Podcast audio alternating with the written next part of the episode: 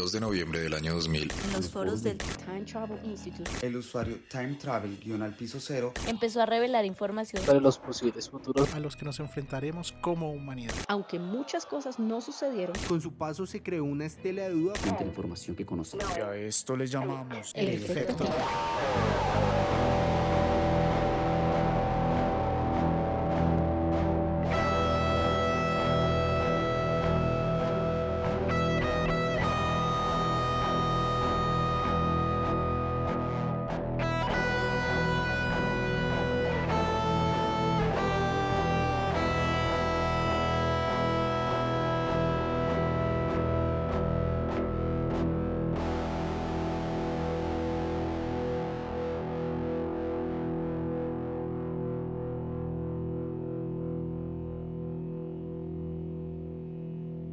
Un saludo a quien reciba esta transmisión. Hoy nos encontramos desde ST901101.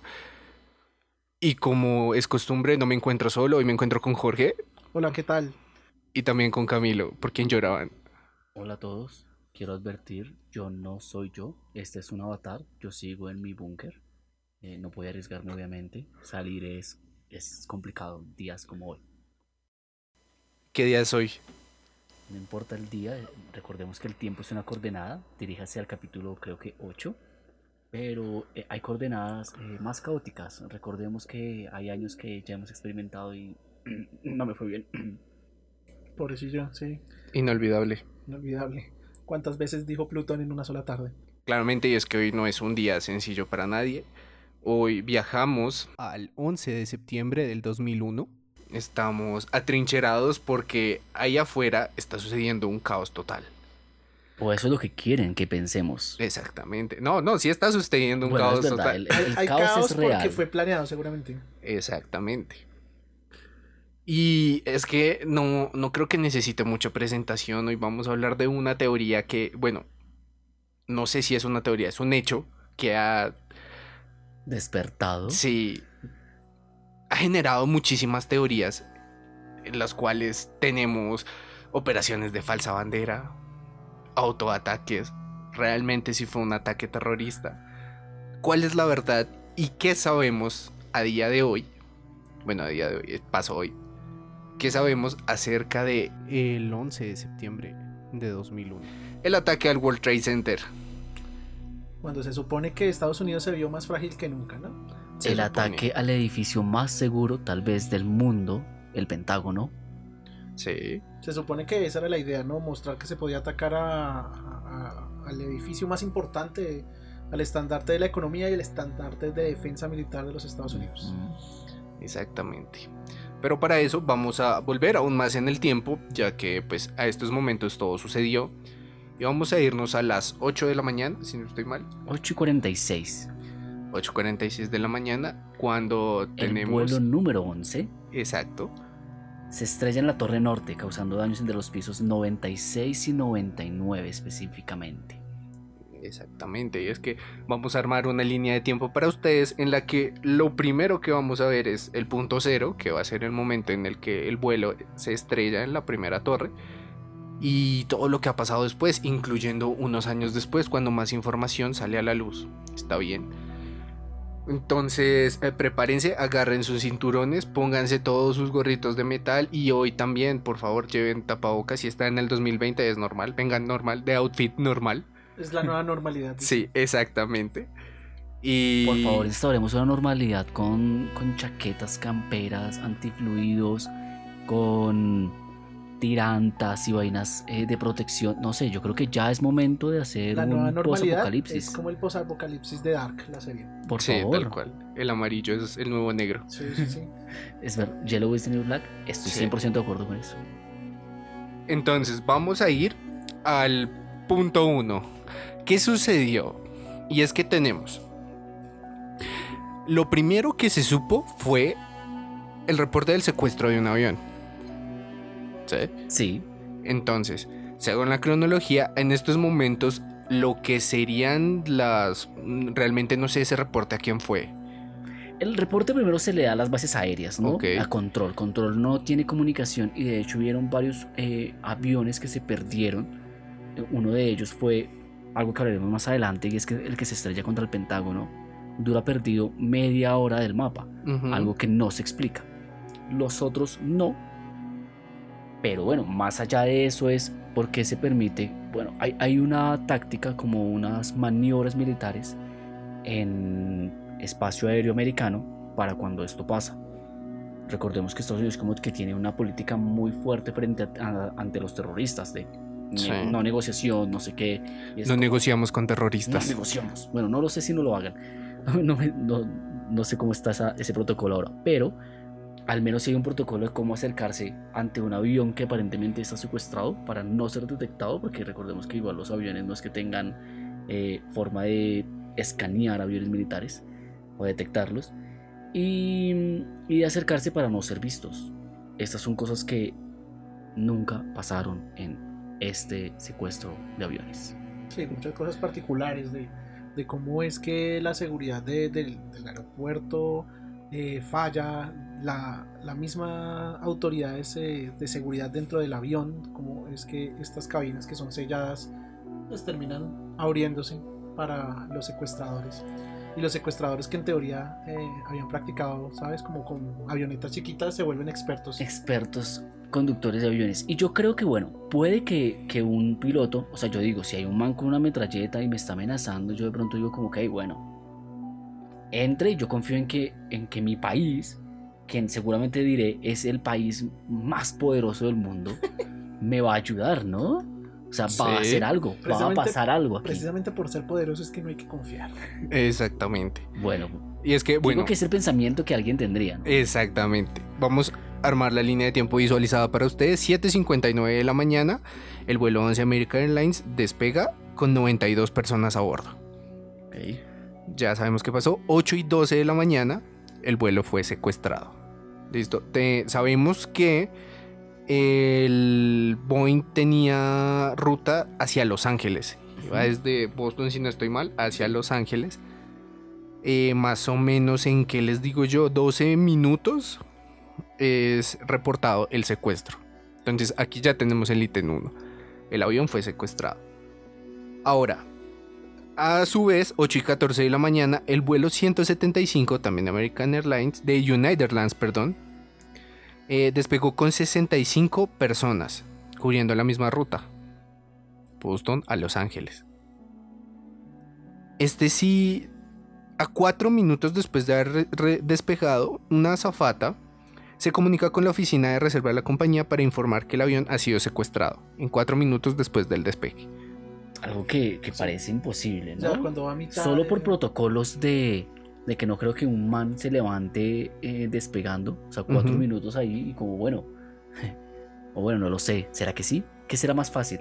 Yo no sé. Levantarse de una como que Sí, prenden, apagan el bombillito de cinturones, ¡pup! listo, perros, esto es... Empezando por cómo llegaron los Ya buenos. casi que fue cuando le dicen, y a su puerta es que la mano derecha puede obtener. Así que, ¡ah, está secuestro! Ojalá. Exacto. O sea, apagan las luces y se van como, ay, bueno, ya. Sí, apaguen el wifi. ¡Eh! No se va a poder. ¿Qué te dijera? Entonces, eh, bueno, han pasado 4 minutos. Ahora va a pasar 6 minutos, 8 y 20, el vuelo 77. eh, es un Boeing 765, despega con 64 personas. Ese despega desde el, desde el aeropuerto internacional Dulles de Washington hacia Los Ángeles. Los tres aviones iban hacia Los Ángeles. Ujú. 8 y 20. 8 y 40, ahí sí, 20 minutos. La Administración Federal Aeronáutica notifica que existe una sospecha de secuestro del vuelo 11 de América. O sea, un- con muchísimo tiempo después. O sea, en estos momentos tenemos tres aviones, dos secuestrados, uno en sospecha. Ok. ¿De esto? 8 y 42, dos minutos después, el vuelo 93 de United Airlines, con 44 personas a bordo, despega del aeropuerto internacional Newark hacia San Francisco. Ujú. Se me van a perder con los aviones. Vamos a ponerles un nombre a cada uno. Bueno, vale. Ahora, el vuelo 175 es secuestrado. Ujú. Ok. Ese era el que salía de Washington. Yo, yo, yo tengo claro cuáles son cada uno. Pero, pero ahorita, bueno, no sé si lo hacemos de una vez. Básicamente, el vuelo 11 es el primero en ser estrellado, que se estrella contra la mm, Torre Norte. El vuelo 175 es el segundo, ese se estrella contra la Torre Sur. Sí. Como para que más o menos vayamos teniendo, como que no nos perdamos tanto. Exactamente. El vuelo 175 despegó a las 8.42. A las 8.43 hay una alerta de que existe una sospecha de secuestro a ese vuelo, al 175. Ajá. Obviamente ya había sido secuestrado. Había O sea, en un minuto sospecharon de que había sido secuestrado. Pues en eso digamos que no, no, me, no me extrañaría tanto porque digamos que ya hay un precedente de, bueno, hay dos aeronaves secuestradas. Yo no sé es por qué si, Digo, pues, si hay un precedente sea, de, sí. un, de una nave secuestrada, no paran todo el tráfico aéreo. Digo yo, yo creo que es Eso lo ya estaba primero. en el aire igual, ¿no? Sí. Ya, ya el primero estaba en el aire, pero el segundo se puede haber evitado. Pues digamos que si fuera un protocolo normal y cubre la misma ruta, lo que, lo que creo que sería un protocolo normal es como vamos a enviar casas simplemente para visualizar qué está pasando en el aire con el avión. Pues Está, igual ¿por yo creo que ese tipo de acciones no, no creo que sea bueno por el hecho de que es un avión comercial. Pero sí pasó. Yo, yo les comento que eh, una amiga en ese momento estaba en vuelo en Francia y ya me contaba, apenas se supo del secuestro, pararon todos los vuelos en Francia. Claramente, pasa en muchas partes del mundo. Sí. Y de hecho, yo no sé si recuerdan que se escuchaba en las noticias. Por eso, Eh. es que eso es lo que llama la atención y por eso hay tres minutos de diferencia en el reporte de los tres aviones secuestrados. ¿Por qué? Por, para hacer. Necesitaban, necesitaban conseguir tres aviones que esperaran al tiempo aire. que estuvieran en el aire al mismo tiempo. Eso sí, sí fue, digamos, un Necesi- atentado, fue bien pensado. Exactamente. Sea interno o externo. Bueno, pero es que necesitaban, ya ahí estamos hablando de algo, no de un secuestrador, pero bueno, continuemos con la línea de tiempo. Entonces, nuestra línea de tiempo, el primer avión, que fue el vuelo 11, fue secuestrado a las 8 y 12 de la mañana. ¿sí? Sí. A las 8.46 el vuelo 11 de American se estrella contra la torre norte del World Trade Center. Así es. Ahí tenemos lo que llamaríamos en nuestra línea de tiempo el punto 2, que es el, el primer impacto. El primer impacto, sí. El primer impacto, ok. Perfecto. ¿Quién entendió la referencia la entendió? Luego, eh, 8.46 es el primer impacto. 8.54 el vuelo 77 es secuestrado. Llegamos a las 9 de la mañana. El vuelo 175, que recuerden de dónde salió, salió de Washington.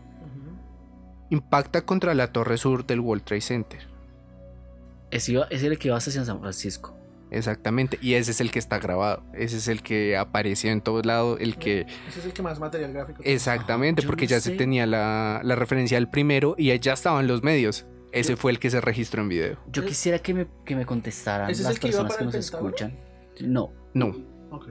Ese fue el que iba para la segunda torre. Ujú. Yo quisiera que me, que me contestaran todos en, en- en- en la publicación del lanzamiento o alguna pregunta es, ¿qué estaban haciendo ese día? Yo creo que ese día, no sé si fue tan memorable, pero a la final, aunque yo no tuviera tanta conciencia de lo que estaba pasando, yo sí me acuerdo que yo salí del colegio y en una tienda donde iba a coger mi, mi- mi- mi transporte para la casa, veía en las noticias las imágenes de la torre echando humo por un lado, atentado a Estados Unidos, impactan las Torres Gemelas, que uno pudiera no saber nada, pero sabía que se estaba armando algo mm, grande, ¿no? O sea, es como... Sí, son hitos que, que generan recordación. O sea, creo que todo el mundo recuerda qué estaba haciendo ese día. Y eso... Yo estaba en el colegio. está- ¿En yo clase estaba- ya? Eh, no era el recreo. Me acuerdo que fue porque algo, alguno de los profesor- profesores hizo el comentario y pues en ninguna parte del colegio había televisor, entonces era solamente lo que se podía escuchar. Yo tenía televisor en mi, en mi sala de, de almuerzos, ¿cómo se llama? En la cafetería. Pero no, na- o sea, yo no recuerdo haber visto nada hasta que salí. Y, Sí. y eso, y eso que en los 90, los que vivieron en nuestro querido país en los 90, era como en el que yo cada vez que escucho ese sonido digo una bomba sí, en una parte del país. Claramente. Era como que para los que nos escuchan en el extranjero, hace referencia como al sonido particular de una noticia de última hora de uno de los eh, medios más importantes del país. Y suena así.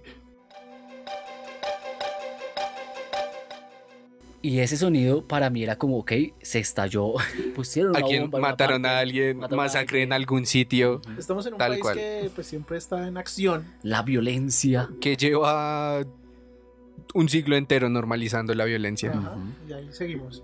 Y- Exactamente. Y ver incluso en ese momento en el que parecía normal ese tipo de cosas, el 911 a mí me impactó. O sea, de verdad, no sé, me generó como una sensación de... no sé cómo decirlo, de realidad, de miedo, de verga. Es ¿qué está pasando que, es que igual estamos hablando de que no, no era nuestro país, que al fin y al cabo nosotros estamos normalizando, uno, la violencia, dos, sabemos que es un país de tercer mundo, sino que era Estados Unidos, que viene siendo como, como el, el amigo rico que tiene Colombia, Ajá, Sí. o el amigo, el que gasta. el que gasta. ¿Y Yo creo que es el exnovio tóxico.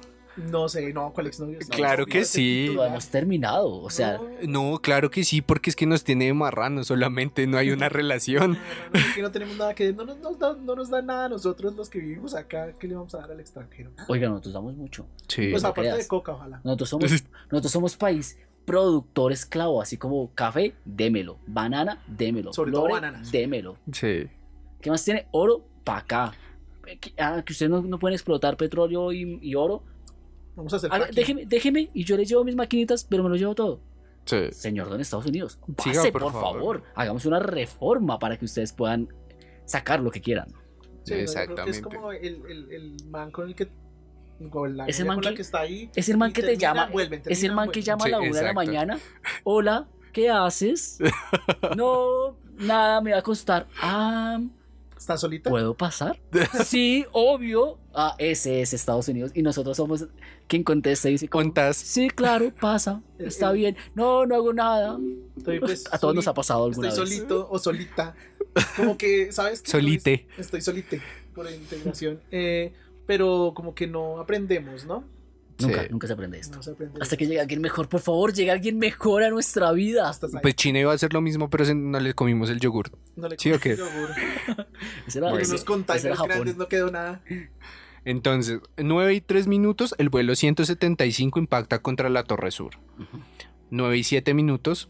Esta es una imagen que yo creo que ha trascendido, es algo icónico. Está en camisetas, canciones, portadas de álbums de rap y Y todo. punk estadounidense.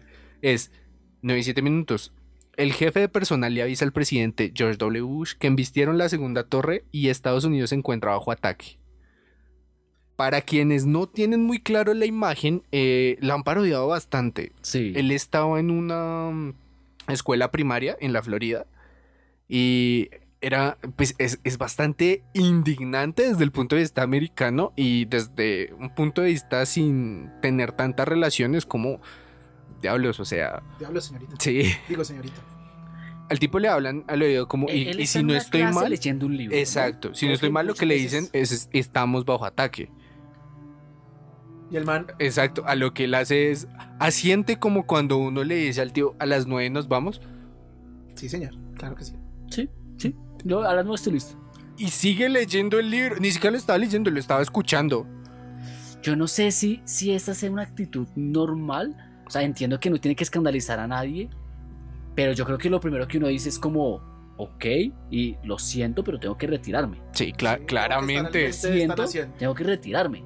Y aparte, no sé qué libro sea para que, que sea tan bueno para Bueno, quedarse ahí. muy Bueno, de pronto era Cuidado bebé suelto. A mí me encanta.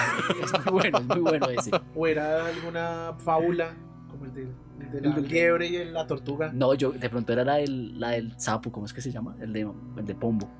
El de, no Rin, rin, Rin, rin, El de acuajo. sapo. Lo dudo mucho. Sí. Ese es un exitazo. No, es un exitazo para nosotros. Bueno, lo que hablábamos, hasta una hora después, la eh, a las 9 y 8, la FAA prohíbe todos los despegues que se dirijan hacia o pasen sobre el espacio de Nueva York. Hasta las 9 y 8. O sea, ya había pasado desde el primer reporte más de una hora. Y la- La, otra es Exactamente. porque Ocho, solo, el, dos, nueve, solo ocho. el, el espacio aéreo de Nueva York. ¿no? Exactamente. No, y ya había, ya había pasado más de media hora desde el primer ataque. Es verdad. Y más allá de cerrar todo, igual es que es lo que dijimos, cuando hay una alerta de un secuestro, pues el espacio aéreo tiene que decir como, o, o más bien, la- internacionalmente tiene que ir una vaina de, oiga, eh, si esto, si hay que intervenir militarmente ante un avión secuestrado, ningún otro avión tiene que estar en el aire, porque Es, es lo que decimos. fuego todos. cruzado, ma- ma- ma- eh, desinformación o de pronto un mal movimiento y que vamos a atacar a estos que no son o que sí son, que es un protocolo normal. Yo Mire, creo que, que Yo de si hay presidente un... de los Estados Unidos, ahí mismo me levanto, me disculpo con los muchachos, con los niños, con la maestra, y ahí mismo todos los aviones militares al aire. Pues no todos, ¿no? Por lo menos los F-16, que fueron los que supuestamente persiguieron Sí. a varios. Pero hay una pregunta a que toca monitorear hacerse. los que están. Listo, a monitorear. Pero hay una pregunta y es, ¿usted qué hace está este avión en el aire. Señor presidente, parece que se dirigen a las Torres Gemelas. Señor presidente, estamos a 15 minutos y no cambian el rumbo. Derríbenlos. Derríbenlos. Pero tiene eh, civiles hay adentro. 40 personas, hay pe- 40 civiles. Derríbenlos. Eh, bueno, en, es- en el, O en sea, el vuelo habían eso- 69. Mire, yo vi demasiado Endgame y lo que dice Thanos es verdad. Las decisiones difíciles necesitan voluntades fuertes. ¿Y usted cuántas Sí. personas hubiera salvado? No Pocos- estoy diciendo que las vidas de unos valgan menos pocos- que las de otros, pero sí. Pocos van en Lo la que hizo Churchill en la Segunda Guerra Mundial. Lo que hizo Churchill en la segunda. Uy, bueno, Guerra Churchill. Pero, pero más allá de eso, yo. Uy, bueno, yo no sé, yo, yo sí soy ¿Qué hubiera pensado muy Camilo? sentimental. Voy a hacer la misma escena porque él se dramatizó. Entonces, Exacto. Alfa, presidente de los Estados Unidos, Recibido. bajo ataque. Para mí hay una vaina muy Dos Yo- aviones yo- se aproximan a las Yo creo que yo no, no sería buen presidente o algo así, porque para mi prima, quien me importa, o sea, yo, yo en Life is Strange digo que se muera todo el pueblo, pero la persona que quiero no. Ay, a la pues, verga todo el Ah, sí, sí, sí, yo- sí, sí. Yo- yo- Entendí. Espera un momento.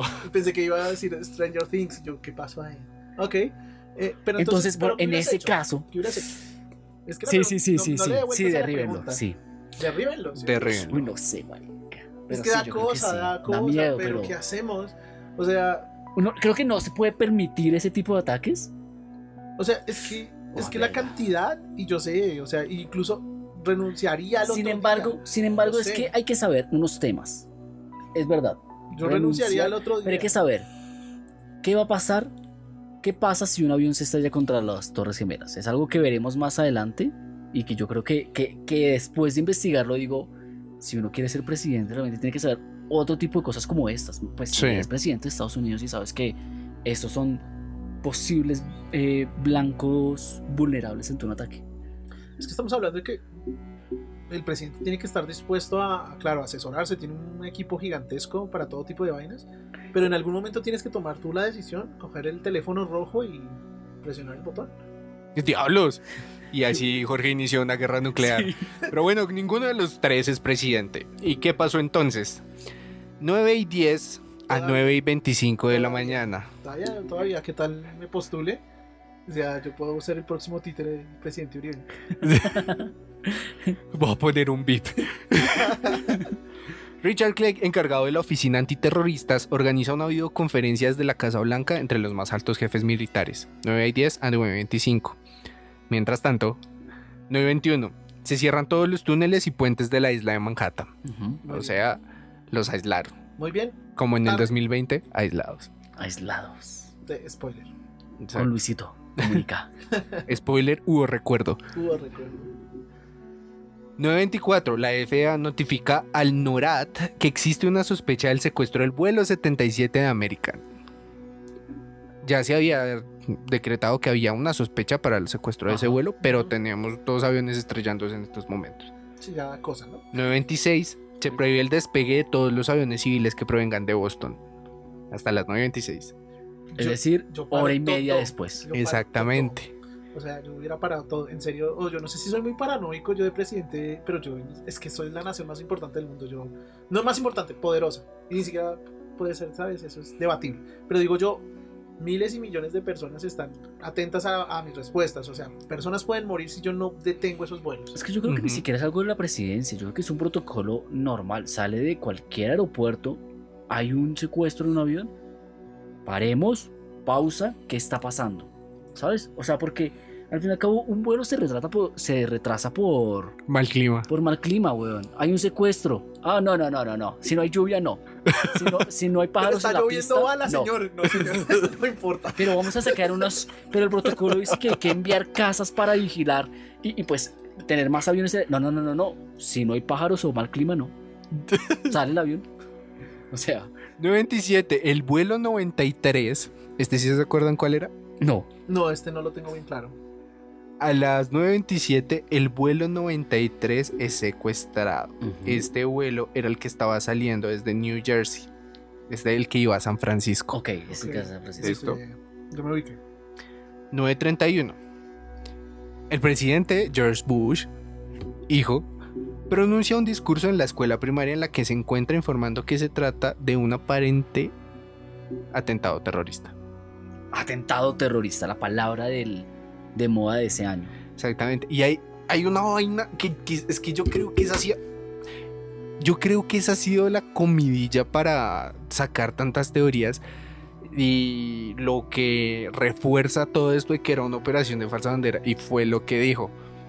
Él dijo, bueno, está sucediendo esto, etcétera, etcétera, etcétera. Pero el discurso puntual, no sé si lo recuerdan, dijo, la libertad ha sido atacada Es verdad, sí.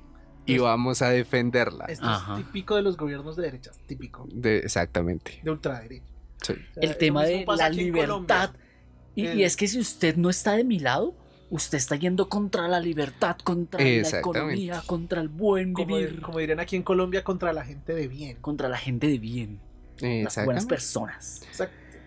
Tres minutos después sale de la primaria y se va al aeropuerto. ¿Estamos en qué momento? ¿Nueve? 9.34 de la mañana. Ok. 9.37 de la mañana, el vuelo 77 de American Airlines se estrella contra el Pentágono. Que yo creo que ese ha sido el que más controversia ha causado.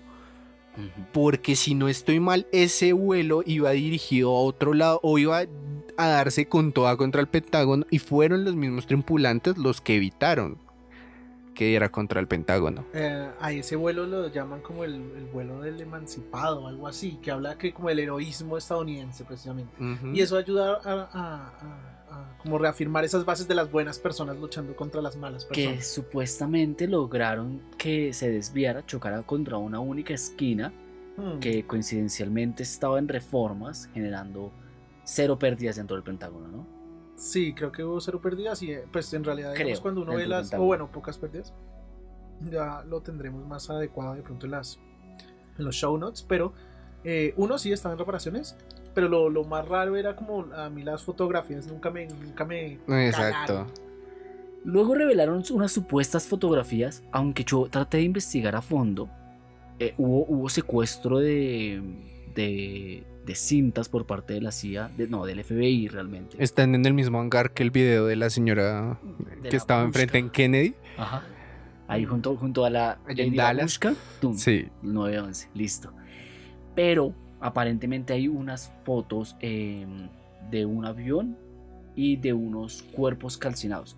Lo del avión podemos dudarlo o no, pero más adelante yo quisiera que de pronto miráramos un poco Torres Gemelas, luego Pentágono, veamos por qué se actuó tan, tan raro frente a esto, ¿no? Pero más raro que eso, y es que es 9 y 45. ¿Cuánto ha pasado desde los ataques? Ya hay tres ataques confirmados. Hora y, más, hora y 40. Pentágono y las dos torres. 9 y 45 se prohíbe el despegue de cualquier avión de Estados Unidos. Hasta las 9 y 45. Se ordena el aterrizaje inmediato de todos los vuelos que estén en el aire.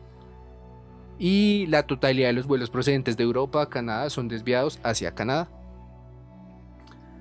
Eh, en horas posteriores, eh, Canadá se vio obligado a cerrar el espacio aéreo por la cantidad de vuelos que había, mientras que los vuelos internacionales provenientes del resto de América, Asia, África, Oceanía, no se les permite entrar al cielo de Estados Unidos. ¿Y qué pasó con ellos? Eh, Esto- la esto mayoría, que, muchos quedaron en México Sí, sí. y fueron a- a pues a- países. aterrizas de emergencia. Emergencia. Porque recordemos que a mí eso- esto es lo que este es mi miedo a volar y es catástrofes aéreas. No íbamos lo más de bien, pero pasó una contingencia. Nos quedamos sin combustible No, no, y no pero teníamos ni que para un kilómetro más y nos morimos. Se supone que el tema del combustible ellos tienen Sí, bastante. Tienen que tener uno. Pero aún así, mire lo del chapecoense. Sí, no, no fue que por hacer unos giros se quedaron. Ah, No, no, que No por ahorrar no tenían el, el suficiente combustible. Igual muchas veces por mantener cierta altura y eso se libera combustible. Es muy normal que haya liberación de combustible durante el vuelo. Bueno, 9.48, el Congreso y el ala oeste de la Casa Blanca son evacuados. Eh, 9.57, Bush deja Florida. Por fin. Al mismo tiempo, eh, comienza la batalla por el vuelo 93 de United Airlines. Recordemos que en medio de eso, más o menos a las 9 y 43 minutos o algo así, 9, 9 y 40, tiene que ocurrir el derrumbe de la primera torre. Exactamente, y ahí vamos. 9.59, se derrumba la Torre Sur. Ok, Aquí empiezan las cosas más raras de todo esto. Exactamente. Hablamos de, de- de- de la- el derrumbe perfecto, por decirlo así. Es la demolición. Suena La demolición que todos vimos, yo Sí. creo que todos hemos visto esos videos. A mí, digamos, a mí me parece extraño eso, como que todo de forma vertical, como un castillo de naipes. Uno de, los de las personas que estaba, uno de los gerentes de construcción de las, eh, del grupo que se encargó de estos edificios, no necesariamente de en sí ese edificio, sino de, de todas las estructuras que se manejan para los rascacielos, dijo, estos edificios los proyectamos para resistir específicamente el impacto de más de un avión. Así se pensaba. No, caray. Eso es lo que se habla, ¿no? Y la teoría, digamos que... Es una de las teorías que se maneja. No, Lo que iba a decir es que eh, la versión oficial habla es de que el combustible empezó a calentar las estructuras, ¿no? Esa Sí. fue una de las, de las que primero eh, levantó. Yo, yo hice una investigación sobre quiénes dijeron eso y resulta que existe una, una entidad privada que se llama la NICT, que es el Instituto Nacional de Estándares y Tecnología, quien dice que fue el combustible el que logró derretir las estructuras y generar este como un fuego que, que volvió endeble el- la estructura y se derrumbó. Sin embargo, ellos tuvieron que hacer luego una segunda prueba en la que dijeron como, eh, no, no fue como lo pensamos. No es tan así. Lo que pasa es que se, se debilitó fue el piso, se, se, se emblandeció y se cayó sobre el piso abajo y abajo y abajo y abajo. y abajo. Sin embargo, el video no muestra eso. El video muestra que se derrumba Sí, todo de una. o sea, exacto. Uno no ve como... Como que uno no ve un paso uno y un paso dos en, la, en, en- en la- en el derrumbe. Claro uno que... ve es que todo cae sistemáticamente, se podría decir, Sí, o, sí, o sí, todo a la rápido. vez. Claro que, Controladamente. De forma muy controlada. claro que digamos que si caen tantas toneladas encima de cada uno de los pisos, pues eh, sería, digamos que relativamente Pero, normal. pero que se ¿Cuántas así. toneladas? ¿Y cuánto, ¿Y cuánto sostiene un piso? Ahora lo que voy es que ¿Mm? no solamente es eso, sino que eh, uno diría, tiene que haber alguna variación en estas eh, caídas consecutivas para que el edificio de alguna forma, ¿sabes? No se caiga como una implosión, Sí. sino que se empiece a ir hacia los lados y, y afecte a que, otros que edificios. seguramente si se chocó un avión desde una de las caras del edificio, sería esa la cara más débil. Sería esa la que por donde se, se derrumbaría el edificio. Como si a cualquier tipo de estructura la golpeas desde un lado, hacia ese lado cabe. Yo les tengo aquí un dato perturbador.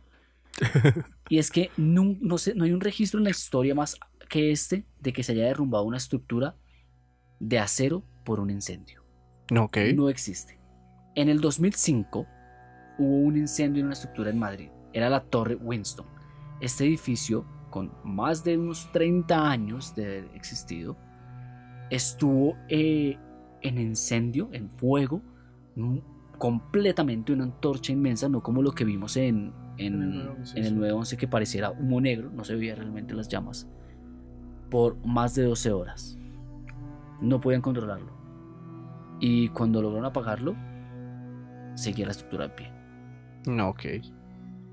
Sí, digamos que no, no hay antecedentes de ningún tipo y eso es lo que hablamos, o sea, eh, como que esas versiones se quedaron ahí y de un momento a otro empezaron a dejar de importar, como que ya se quedaron con una, como que sí, eso pasó, fin. Yo tengo dos dudas aquí. Y una es el tipo del humo que salía de los, de los edificios. Sí. Uno ve un humo negro, apagado, como sofocado, como que no hay oxígeno en ese fuego. Y supuestamente dicen, ah, no, no, no, lo que pasa es que era eh, fuego de motor de avión, de combustible, mucho más poderoso. Pero ¿dónde están las llamas? Nunca se ven. No. Nunca vemos fuego ahí. O sea, no, no hay muchas tomas que revelen realmente un fuego de- de- saliendo de ahí. El humo era oscuro, como de un fuego que no tiene oxígeno. Y recordemos que el, que el fuego necesita tres cosas para vivir: combustible, algo que quemar, chispa, que obviamente existía, que era el impacto, y oxígeno. Sin oxígeno no hay fuego. Y ese fuego era apagado. Ahora, hay sobrevivientes que de pisos superiores que lograron escapar. Y si tenemos un piso que está supuestamente incendiado en fuego, una vaina de que derritió la Se supone que es un infierno, ese, eso- Sí. en los pisos donde se estrellaron los aviones se supone que era un infierno impasable. ¿cómo es que escaparon? ¿Por dónde pasaron? O, o- o ellos no vieron fuego. De hecho, hay, hay Como- ¿Testimonios? testimonios diciendo como sí, sí, había fuego, había mucho humo, pero era como detrás de ese muro ya hay fuego, un fueguito, una vaina, un incendio, pero un Un fueguito. fueguito, bueno, Fue- había fuego, obviamente era un incendio, no quiero decir esto no es nada, seguramente era mucho fuego, pero no sé si es el fuego capaz de derretir la estructura del World Trade Center. Y vigas de acero que no son, ¿sabes? No es como metal, metal, metal enredadita y metal, metal enredadita. No son los Sí, no. típicos. No. no, creo que así construyan un, un rascacielos de estos. Bueno, eso fue a las 9.59 cuando se derrumba la Torre Sur. 10 y 3 de la mañana, el vuelo 93 yu- de Unite cae en un campo de Pensilvania. Este era el vuelo, el que tú mencionabas antes, es debido a la lucha entre la tripulación y los pasajeros con los secuestradores por retomar el control del avión. Eh, hay una película sobre eso, Unite 93, si les interesa.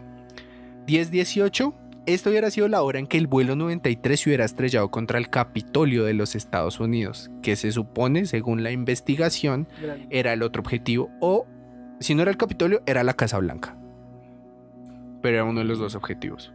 10-28 de la mañana, han pasado exactamente 28 minutos, cae la Torre Norte. Sí, cae la segunda torre. Exactamente. Mucha diferencia entre la caída de la primera y la segunda torre, ¿no? Sí. Y ambas, pues, impactos muy parecidos. Sí, el impacto es similar. Ujú. Eh, 11 de la mañana eh, evacúan las Naciones Unidas. Eh, a las 11 y 45 el presidente Bush aterriza en la base aérea de Luisiana.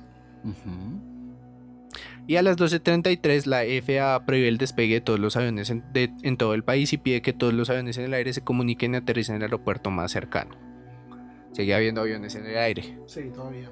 Pues digamos que es que Estados Unidos es gigante, ¿no? Por ese lado, ¿no? O sea, no es como Colombia, que pues si bien es un país grande en comparación a Estados Unidos, estamos hablando de bastantes kilómetros de diferencia. Entonces pues es normal que si vas del punto A al punto D, pues tome tiempo todavía estés en el aire. Exacto.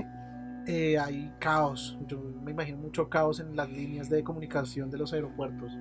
Como yo me imagino el tráfico aéreo tan importante de decirte, oye, tienes que subir a tal altitud, moverte a tal cosa, a tal punto estamos intentando buscarte dónde aterrizar, porque eso debe ser terrible. Claro, eso es lo que uno esperaría desde el comienzo. O sea, entiendo la complejidad de las personas que manejan el tráfico y están tratando de decirte hacia dónde tienes que ir, hacia dónde tienes pista.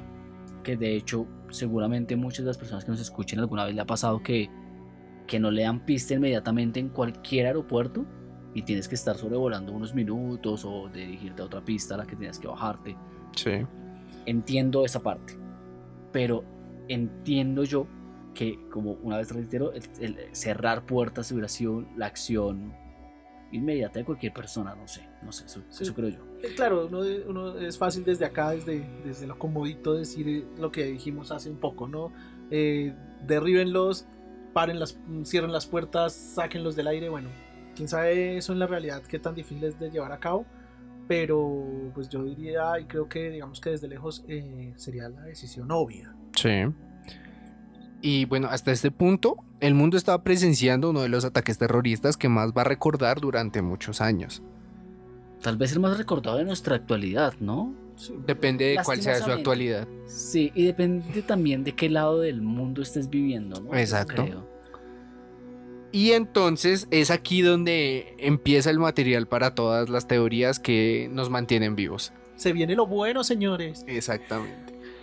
Una y cuatro minutos de la tarde, el presidente Bush declara alerta A en todo el país y se dirige a la nación a través de los medios de comunicación desde la base aérea. Una 37, el presidente Bush deja la base y se va a la base Outfoot de la Fuerza Aérea. 2.51, una hora después de la pronunciación, la Marina envía destructores misilísticos a Nueva York. Ok. Para, para, bueno, envía. ¿Cómo Envía. es esto? Porque yo pienso, ¿qué, qué es lo que quisiera ver un, un ciudadano hoy? O en ese momento. O en el momento en que tú lo estés No creo un avión. No creo. Es, me imagino que es como, ¿dónde está la seguridad de mi gran país? ¿Cuáles son estas impuestos. armas gigantes que tenemos? Sí, ¿Dónde están mis impuestos? ¿Esos taxes qué? Eh, 3 y 7 minutos el presidente Bush aterriza en la base aérea. Ahí al parecer se demora una hora y media porque a las 4.36 Bush deja la base Outfoot de la Fuerza Aérea a bordo del Air Force One y regresa a Washington ¿A qué horas vuelve de Washington? Cuatro. a las 4 y media. Ok. Sin embargo, no tanto. O sea, al final es como, bueno, ya. Ya, ya pasó todo. Y a las 5.25 de la tarde se derrumba el edificio 7 de 47 pisos del World Trade Center. A la 1 y 45, es decir, A las 5. A las 5 de la tarde. ¿Cuántas horas pasaron, no? Vimos que el primer derrumbe fueron a las 9 y pico, 9 y 53 minutos, si no estoy mal. Pasó prácticamente toda la tarde, todo el día, para que haya un derrumbamiento de un edificio que no sufrió ningún impacto. Ujú. Y fue el único edificio alrededor Que Que se derrumbó. Exactamente. y se derrumbó muy parecido a los otros. Sí, Hay una teoría aquí que yo creo que todos hicimos el experimento en el colegio, en la clase de física, y es deja caer una, un elemento que sea muy pesado y un elemento que sea menos pesado hacia el vacío y, y, y oh, sorpresa, caen a la vez. La pluma y la bola de boliche. Exactamente. Ujú. Y es porque eso, eso sería en el vacío, algo que no le otorgue resistencia al aire. Pero re- la teoría aquí es que cualquier elemento va a ser jalado con la misma fuerza hacia la Tierra. Y eso es caída libre.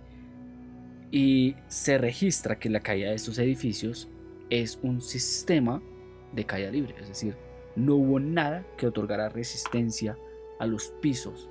O sea, por más de que estemos hablando de toneladas, la velocidad es caída libre. Efectivamente.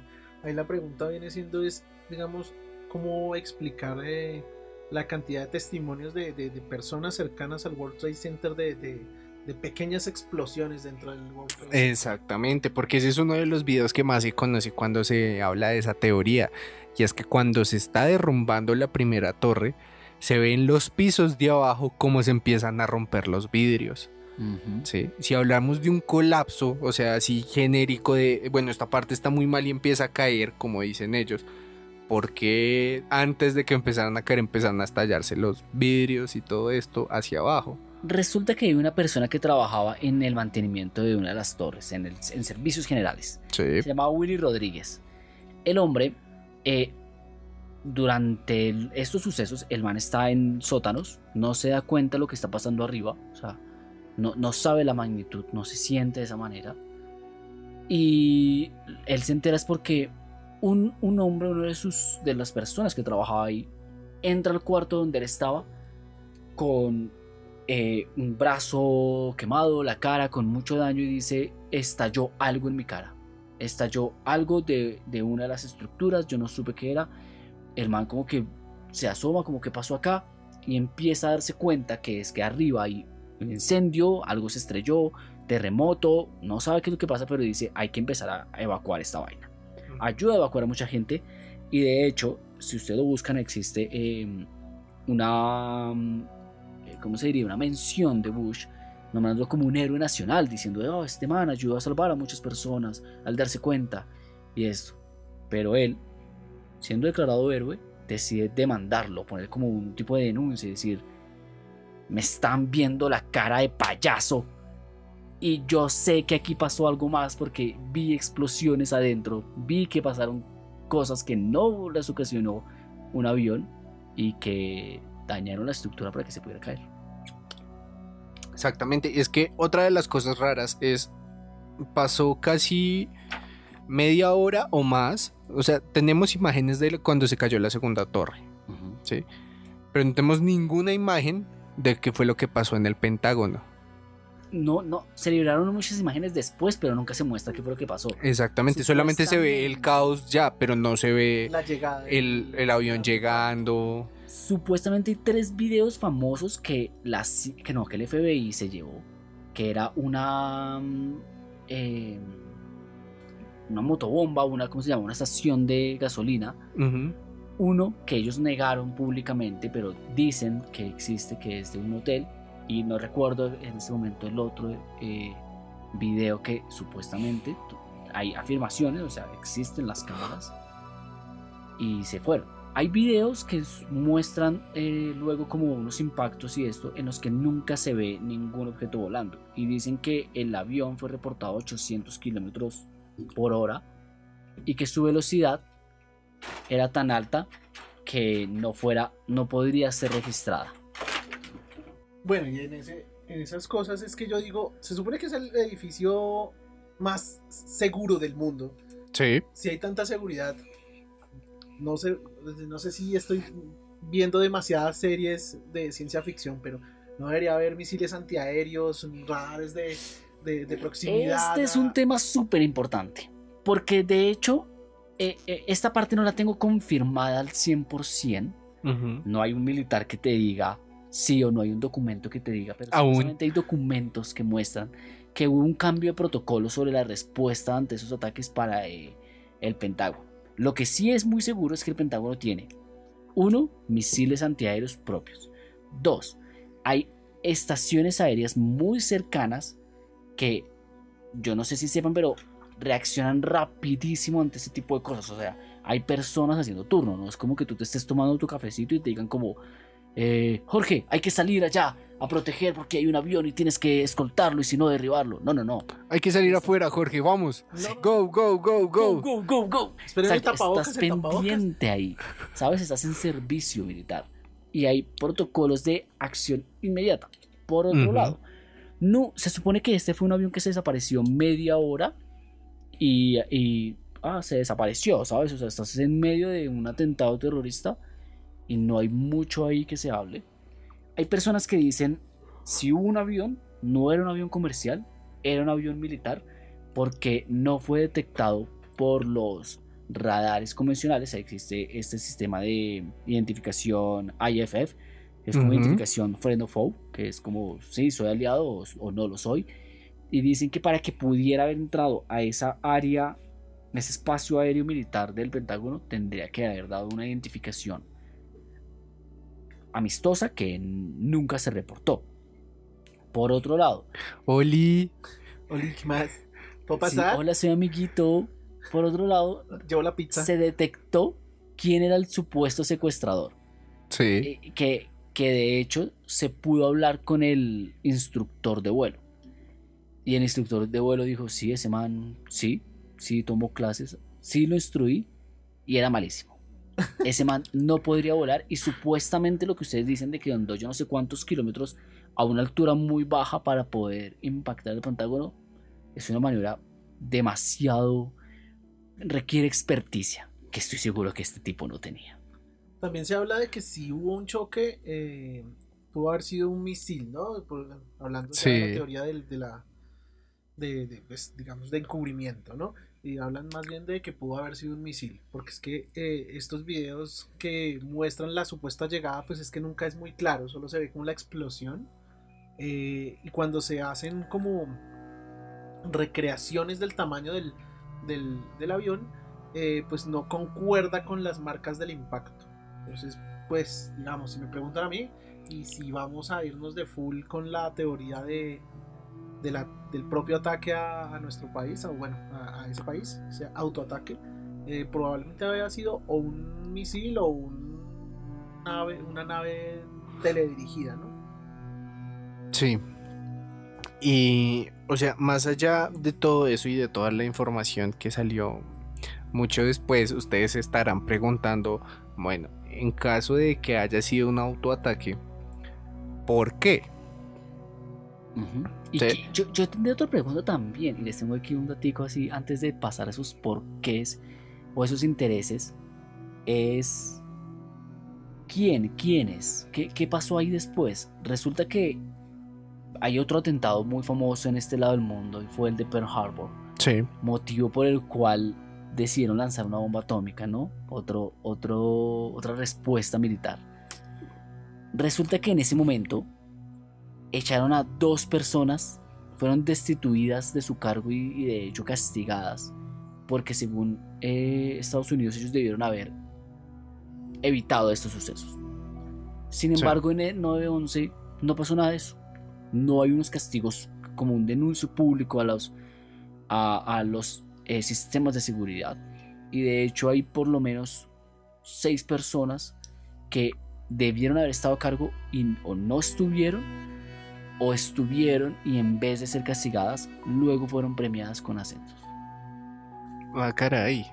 Muchas, la primera de ellas pidió ser sustituido por un, por un aprendiz, por un inexperto que estaba haciendo cursos para, sabes que tienes que hacer cursos para subir en rango militar. Una Ujú. persona que lo acaba de terminar pidió como, eh, no, estos días me voy a vacaciones, por favor, póngame a este muchacho, yo pongo a este. Ah, muchacho". este muchacho se nota que sabe lo que hace. Sí. Exacto. Él fue ascendido a general mayor tiempo después. La persona que lo sustituyó, que era la naval, fue ascendido después a mayor de las de toda la parte naval. El mayor de los mayores. el mayor de los mayores en Europa, Bien. por parte de Estados Unidos. No, muy bien. Don Mayor, le podemos decir. Nuevo rango militar Sí. confirmado. Mayorcísimo. el original. El más mayor. Y, y, y, y el, y el, ¿cómo se le dice? El, este de seguridad de Estados Unidos, ¿cómo se llama ese, ese cargo? El jefe de seguridad. Como el ministro de seguridad, Ministro de Defensa. ministro de defensas, Williams Ramsley. De hecho, se le vio a Thomas que estaba en el Pentágono como, oh sí, aquí estamos ayudando, no sé qué, que está bien, eres un buen samaritano, pero no sé si es el rol que tendría que tener una persona como esta, o estar a cargo de una oficina dando órdenes de que, cuáles son los protocolos que se tienen que seguir, Sí, claro. porque es ahí donde estaba, y que no se recibió tampoco ningún castigo o ninguna acusación, porque siempre fue como, fuimos atacados, fuimos vulnerables, hay que responder. Van a sentir la ira, básicamente. Van a sentir Sí. como, sí, ¿sabes? La represalia y, y- y el modelo de, de- de- de ojo por ojo se, se vendió desde ese mismo Oga momento. por oga. Oga por oga, sí. Y es eso, y por eso digo que ese, ese vuelo de la emancipación o el vuelo de los héroes, ese último que tuvo tanto, que hay llamadas supuestamente de las personas adentro, llamando a sus seres queridos, diciéndole, eh, no, pues que vamos a, a intentar eh, defender el aero, eh, como que a atacar a los secuestradores. O sea, eso está súper documentado, ese particularmente, donde pues se ve el, El heroísmo. el espíritu heroico estadounidense. Eh, hay que coger eso con pinzas porque a mí la verdad es que si me preguntan a mí en ese momento de mi infancia, adolescencia, eh, me, me impactó. O sea, Sí. yo, yo les compré la idea, yo dije, pues vamos allá, carajo, eh, vamos a Afganistán y, y vamos a darlo todo porque son unos hijos de madres. Yo recuerdo el año 2003, en, en ese momento se hablaba de la Tercera Guerra Mundial. Ah, desde ese entonces. Sí, desde- en ese seguramente desde antes, pero me acuerdo que ese año yo lo tengo muy en memoria porque aparte ya, ya rotaban en internet, en foros y eso, imágenes de... Bueno, parece que le van a lanzar una bomba atómica a Estados Unidos. ¿Tu país sobreviviría? Y así como la onda de expansión en Colombia como restos eh, de material Eh. radioactivo podrían hacer uno de tus hijos sin un ojo. Temas así. Y yo como, verga, o sea, me- de verdad Poco amarillistas. ansiedad, Me daba ansiedad pensar como- Mi ansiedad. sí. Como, verga, se nos vino la tercera guerra mundial. Yo, yo sí nunca he estado muy Hay así. que hacer el meme de Memphis viajando por el tiempo así con el perro súper mamadísimo. Después Memphis pensando en la tercera guerra mundial me da ansiedad. me da ansiedad. Me toca decir que era 2003 y en ese momento. 2001. No, no, no, no. Cuando, cuando se empezaron a hablar de estos temas, o sea, Estados Unidos, eh, todo el tema de represalias le tomó varios años como concretarlo. Seguramente todos conocerán alguna parte de los intereses que tenía Estados Unidos en, en por qué iniciar una guerra. Sí, eso es como un reinado. Pase la señorita petróleo. Exacto. Sí, ¿no? Pase la señorita ocupación militar. Posicionamiento estratégico con bases militares. No, y si, quieren ver eso de manera más crítica, hay, hay un documental, el Fahrenheit 911. Ese documental se centra bastante y tiene un punto de vista bien, me parece, que te digo yo, es fuerte de ver porque es una, después de esto viendo todo lo Afganistán y todas estas cosas, y un punto de vista es una mamá súper orgullosa que su hijo pues murió en Afganistán en toda esta guerra que sucedió después del 9-11 y el resto de las personas de cómo ven ese tipo de ocupación y toda la gente que mandaron a morir por petróleo. Sí. Claramente. Entonces es como ella enfrentándose a todas estas personas que están protestando por esta ocupación, que están protestando por cómo el gobierno estaba mandando gente por mandar y, y cómo es ese colapso de yo pensé que mi hijo era un héroe por esto, esto y resultó ser solamente carne de cañón. En pocas palabras, digamos que en este punto que estamos hablando de las posibles eh, razones Motivantes. o motivantes para ese autoataque, es ese. Estamos hablando de, Sí. de la ocupación, de, de- del petróleo, de las puesta de bases militares estratégicas, porque Estados Unidos es experto en eso. O sea, Ujú. en nuestro país solamente hay cerca de Venezuela varias. Y hay que saber que cualquier persona te va a contar la historia desde su punto de vista, ¿no? Sí. Como no, no, no, es que él, él me insultó, él me pegó primero. Él me dijo. Él me dijo, él me dijo, él me dijo y vea que yo, yo, no, juez, vea. Él me pegó, o lo que sea. Y yo solo respondí. Y entonces es eso. Estamos hablando de que hay intereses ocultos y que, claro, no benefician a todo el mundo, porque es que no es que el estadounidense dijo, ay, mija, me llegó el cheque de petróleo afganistano. Sí. bueno, muy bacano, muy bien. Ey, sigamos. Sino que eh, se enviaron a, a- a- a jóvenes a morir, jóvenes estadounidenses que tras el hecho fueron orgullosos de, de ir a defender los orgullos, de, como defender ese orgullo estadounidense La libertad. la libertad, de- llevándole libertad a la gente de, de Afganistán. No estamos diciendo que no hubiera conflicto ahí, sino que el tema de Estados Unidos de meterse casi que donde no lo llaman, Mm. es muy repetitivo. Eh, y esto para mí es muy parecido al tema de Vietnam en ciertos puntos. Sí, tal cual. Y al tema de Inglaterra. Ah, no, de- ya hablamos la vez pasada de Inglaterra. De, Sí. El dato es a quién no ha invadido Inglaterra. Exactamente, es una competencia, quieren ganarla en todo. Pero pues bueno, eh, es lo que se sabe de uno de los atentados ter- terroristas, entre comillas, más, ¿qué te digo yo? Más recordado, grande y alarmante que ha vivido la humanidad, o al menos la humanidad occidental. Em, ¿Y dónde están los seguros comprados por los edificios? Diciendo como, ¿y si me llega a impactar un avión, me darás muchos millones?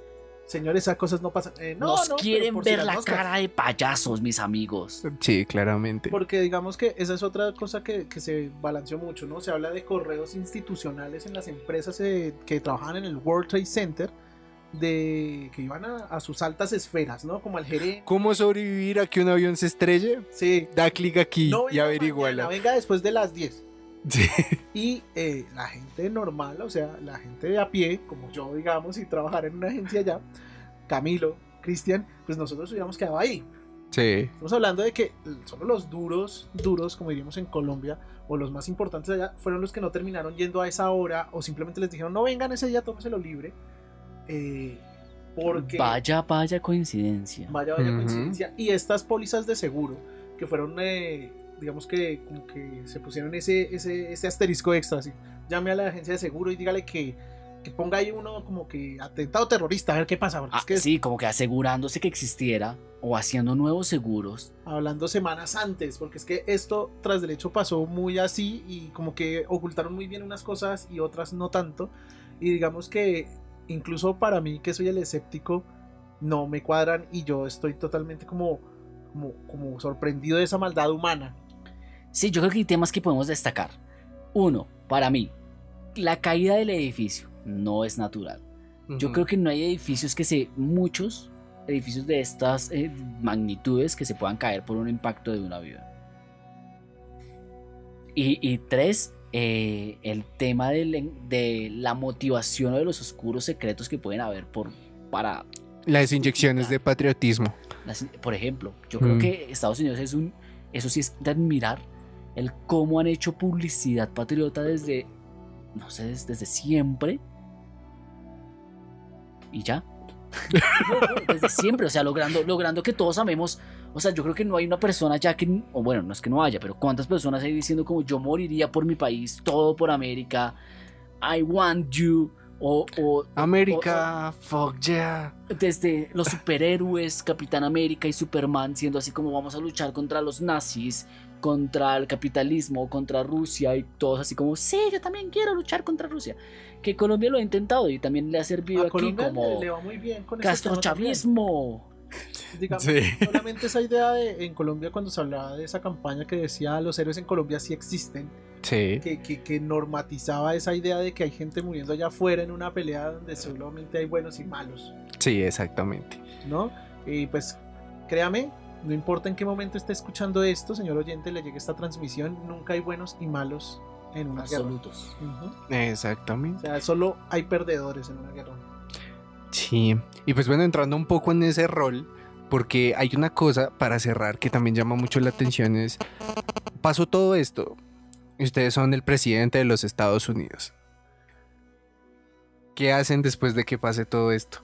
¿Esa va a ser nuestra actividad o algo así? Vamos a decirle a nuestros oyentes. No es algo comparativo, porque quiero recordarles que lo primero que hizo George Bush cuando pasó todo esto fue irse de vacaciones. Ver. Es que es eso. Y usted, y aquí yo le pregunto a mis compatriotas, ¿Usted qué haría? ¿usted qué haría? ¿Qué haría? Frase de nuestro, eh, de aquel querido presidente el anterior, expresidente mexicano. el expresidente mexicano. Peña Nieto, ¿verdad? Sí. Muchachote, hombre. Buen tipazo, aquí me recuerda a nuestro presidente Severo actual. avión que tenía, ¿no? Sí. sí. Ese, yo diría que es, es de meditar, ¿no? El tema de las vacaciones y todo eso. De por sí, volvemos al punto, yo no sé, eh, dependiendo de todas las acciones que tuvo que tomar alguien eh, en, en su posición, eh, si eso fue lo primero que yo debería hacer, ¿no? Y lo que alguien habría hecho. Así como llegamos a la pregunta de que usted, usted qué hubiera hecho cuando le informaban, que todos dijimos, no, yo me voy, dejo a los chinos ahí plantados, mando a derribar los aviones. Todos pueden tener su opinión, pero el tema de las vacaciones como que no cuadra. Exactamente. Y también analizar un poco de, bueno, la actualidad de lo que sería el 2020. eh, se acabó esa ocupación. ¿Y qué fue lo primero que hizo Estados Unidos? Buscar un nuevo enemigo. Siempre hay, buen enemigo, hay un enemigo estadounidense, siempre. Y en eso estamos. ¿Contra quién luchar? Exactamente. ¿Quién es el malo de la historia? Pues sí, y, y eso pasa mucho con estos gobiernos de derecha que siempre están buscando el enemigo. O sea, para Estados Unidos eso fue Cuba. o Yo fue diría que cualquier, cualquier gobierno que quiera justificar acciones internacionales tiene su enemigo o acciones internas. Ujú. Y entonces, si bien es Una que la el mejor tema, forma de quedar como bueno es tener un- alguien malo para quien ¿cuánto luchar. lleva el tema de la cortina de hierro y el capitalismo sirviendo a intereses estadounidenses y de ultraderecha? Sí, mucho tiempo. Pues bueno, sea quien sea escuche esta transmisión, por favor no olvide que como ya lo vimos en este episodio, no hay totalidades, no hay totalmente bueno y no hay totalmente malo. Y no olviden que lo último que escucharon nosotros fue otra transmisión del Efecto Titor, el podcast más paranoico de internet. Espero nos encuentren esto. En alguna parte. Y un abrazo a todos. Chao. Adiós.